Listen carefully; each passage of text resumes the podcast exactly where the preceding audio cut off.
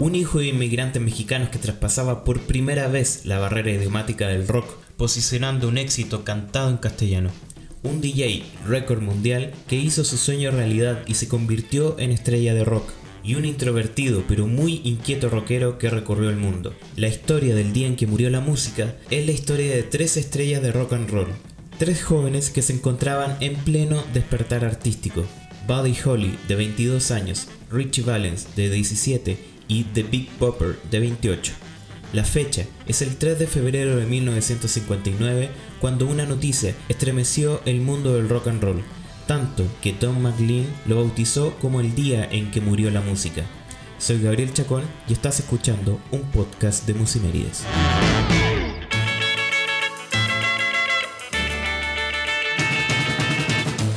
Buddy Holly no era como los otros. Los héroes del rock and roll de tiempos heroicos eran excesivos, espectaculares, rebeldes.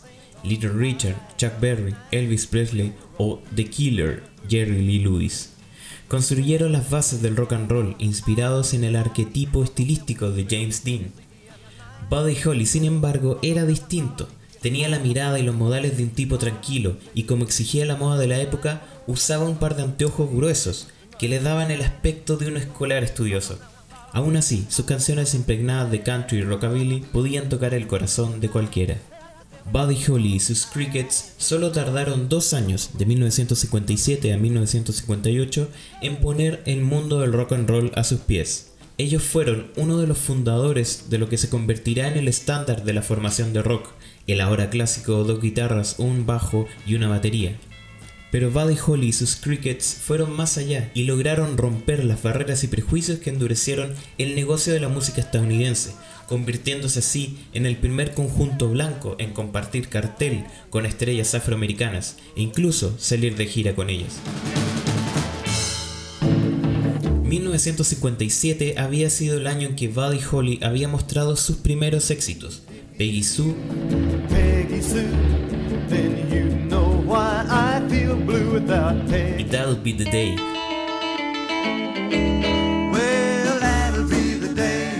con la cual logra llegar al número uno tanto en Estados Unidos como en Inglaterra. Sin embargo, el monarca Elvis Presley, con éxitos monumentales como All Shook Up y Jailhouse Rock, no cedían espacios en el ranking. 1958, en cambio, fue el año en que Buddy Holly conquistó el mundo. Elvis Presley parte en marzo a un servicio militar que lo tendrá fuera por dos años. Holly aprovecha al máximo ese año, el cual inicia grabando numerosos éxitos y apareciendo por segunda vez en The Ed Sullivan Show, cantando Oh Boy. oh boy, with Buddy Holland and his crickets.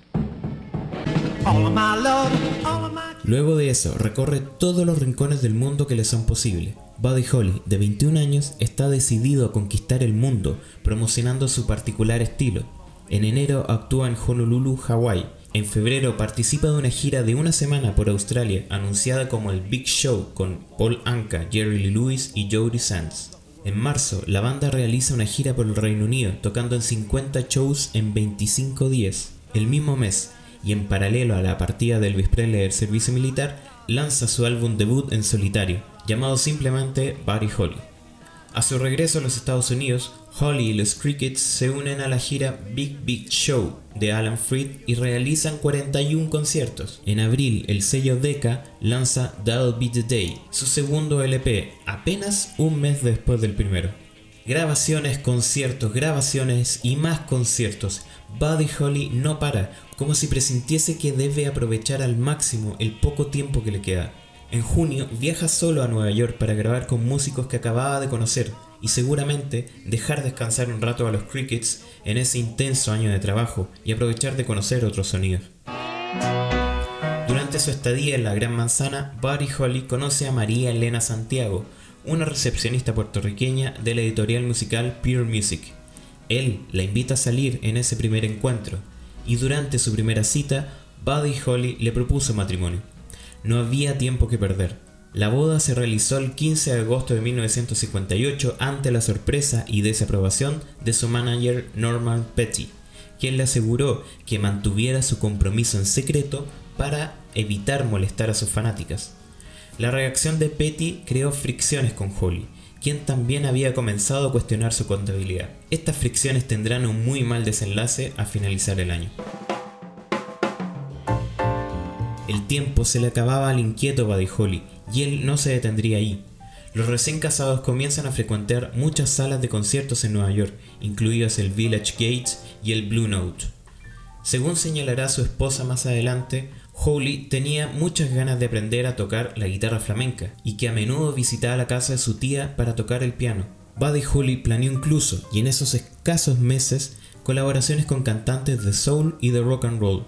Quería hacer un álbum con Ray Charles y otro con Mahalia Jackson. También tenía la ambición de trabajar en el cine y se inscribió en clases de actuación en el Actor Studio de Lee Strasberg. María Elena Santiago acompañó a su esposo en las giras desde ese entonces. Para ocultar su matrimonio, ella fue presentada como la secretaria de los Crickets, pero fue más allá. María Elena se hizo cargo de la lavandería, la instalación de los equipos y hasta recaudaba los ingresos de los conciertos, siempre suspicaz de la honestidad de su manager Norman Petty. En septiembre, Holly regresa al estudio para una nueva sesión de grabación, pero además se aventura en la producción y toma al debutante Waylon Jennings, un artista que se convertirá en una persona clave de sus últimos días. A Waylon Jennings, Holly le produjo las canciones Joel Blunt y When Sin Stops, Love Begins.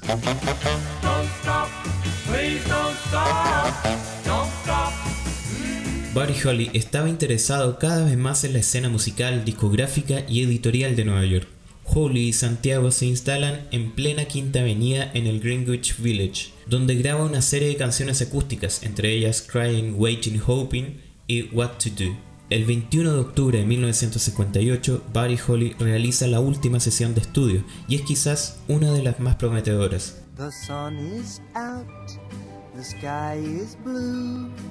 La estrella del rock and roll cuelga su guitarra y graba cuatro canciones orquestadas en una innovadora colaboración con la Dick Jacobs Orchestra.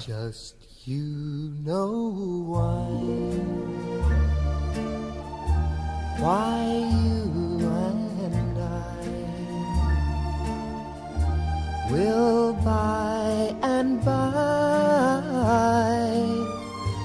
no true love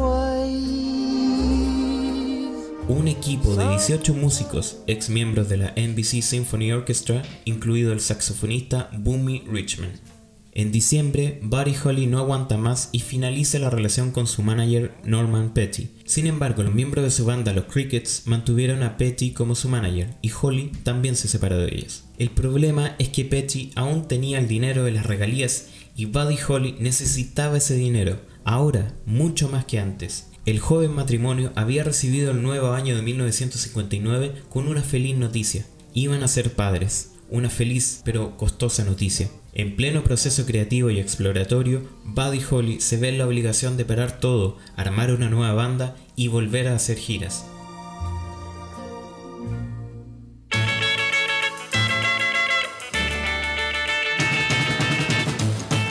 Pareja se toma unos días de vacaciones en Lubbock y se reencuentra con su nuevo amigo Waylon Jennings. ¿Se acuerdan de él? Sí, el mismo a quien le produjo sus primeras dos canciones en septiembre anterior. Con él en el bajo, forman la nueva banda, completándola con Tommy Allsup en guitarra y Carl Bunch en batería. El tour de 24 días por el medio oeste se llamó Winter Dance Party e incluyó a otros artistas para hacerlo más atractivo. Entre ellos estaba Dion DiMucci, la estrella de Dion y los Belmont, JP Richardson, también conocido como Big Bopper. Hello, baby. Yeah, this is the Big Bopper speaking. Completaba el cartel Richie Valens, un joven cantautor de 17 años que acababa de grabar sus primeras canciones, gran parte compuestas por él, salvo excepciones, grandes excepciones, y una que lo hará inmortal.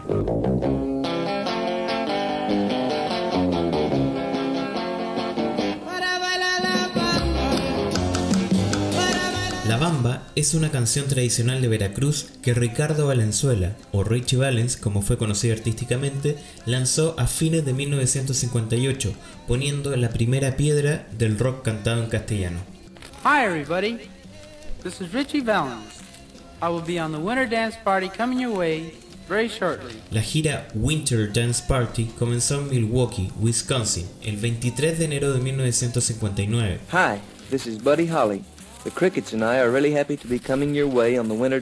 Sin embargo, la gran cantidad de viajes involucrados creó serios problemas logísticos, ya que la distancia entre los lugares no se había considerado al programar las presentaciones. Para agravar el problema, el bus en el que se trasladaban no tenía calefacción y esto había provocado terribles consecuencias.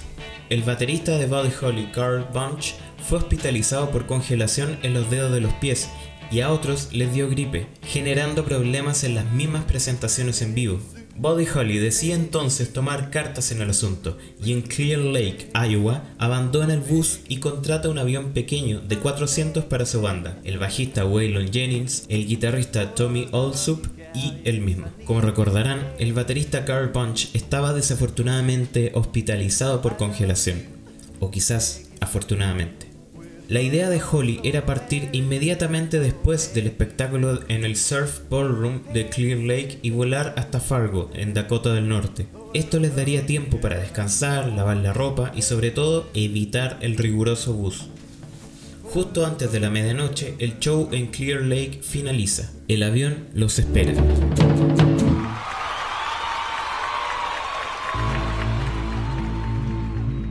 Big Bopper, que en ese momento estaba con gripe, le pide a Waylon Jennings que le ceda su asiento en el avión, argumentando que además de su gripe, el bus era demasiado incómodo para alguien de su tamaño. Tommy Allsup, en cambio, tendrá que dejar su lugar en el avión y dárselo a Richie Valens en contra de su voluntad. En este caso, es la suerte la que sella el destino y una moneda lanzada al aire le da el asiento al joven cantante. Es la primera vez que gano algo en mi vida, dijo esa noche faltaba un pasajero. Dion rechazó la invitación de Buddy Holly, argumentando que el precio del pasaje, 36 dólares o el equivalente a 320 dólares de ahora, era excesivo para él. En menos de una hora, los tres pasajeros, Buddy Holly, Richie Valens y Big Popper, están en el avión esperando el despegue del piloto Roger Peterson. Poco después de las 12.55 am del 3 de febrero de 1959, Peterson pierde el control de la avioneta y se estrellan en un campo de maíz congelado poco después del despegue. Buddy Holly, de 22 años, Richie Valens, de 17, The Big Bopper, de 28, y el piloto Roger Peterson, de 21 años, murieron instantáneamente. We interrupt this program for a special news bulletin. Three young singers who soared to the heights of show business on the current rock and roll craze were killed today in the crash of a light plane in an Iowa snow flurry. The singers were identified as Richie Valens, 17, Buddy Holly, 22, and J.P. Richardson, known professionally as the Big Bopper. The aircraft chartered from the Dwyer Flying Service crashed near Mason City. María Elena Santiago se enteró por televisión que su esposo, con quien se había casado hace solo seis meses, estaba muerto. La noticia le estremeció el cuerpo y el golpe fue recibido por el niño que estaba engendrando en su vientre. Al día siguiente sufre un aborto espontáneo. María Elena Santiago, que hoy tiene 88 años, no asistió al funeral y nunca ha visitado su tumba. En 1971, John McLean escribirá American Pie, una magnífica pero muy enigmática canción que hace referencia a este drama. Para él, el 3 de febrero de 1959 fue el día en que murió la música. Esta tragedia marca la conciencia colectiva de Estados Unidos. Estas tres jóvenes estrellas en ascenso intentaban lentamente cambiar las cosas. Poco después del accidente, este rock and roll pionero tuvo su canto del cisne. Los problemas legales de Jerry Lee Lewis y Chuck Berry y por supuesto la partida de Elvis al ejército dejó por un momento al rock sin ídolos. Se intentó recrear esta atmósfera, pero los sobrevivientes, espejo de los mártires, no podrán revivir un estilo y un momento que murió ese día. Sin embargo, este loco desafío lanzado por Buddy Holly cruza rápidamente el Atlántico. En Liverpool, los Beatles lograrán, más allá de toda esperanza, resucitar al rock. Así fue el día en que murió la música. Bye, bye, Miss American Pie. Drove my Chevy to the levee, but the levee was dry. Them good old boys were drinking whiskey and rye, singing this'll be the day Escuchaste un podcast de Musimeries. Recuerda seguirnos en Twitter, Instagram, Facebook y plataformas digitales como Spotify y Apple Music. En muy pocos días, otra historia. Nos leemos en las redes.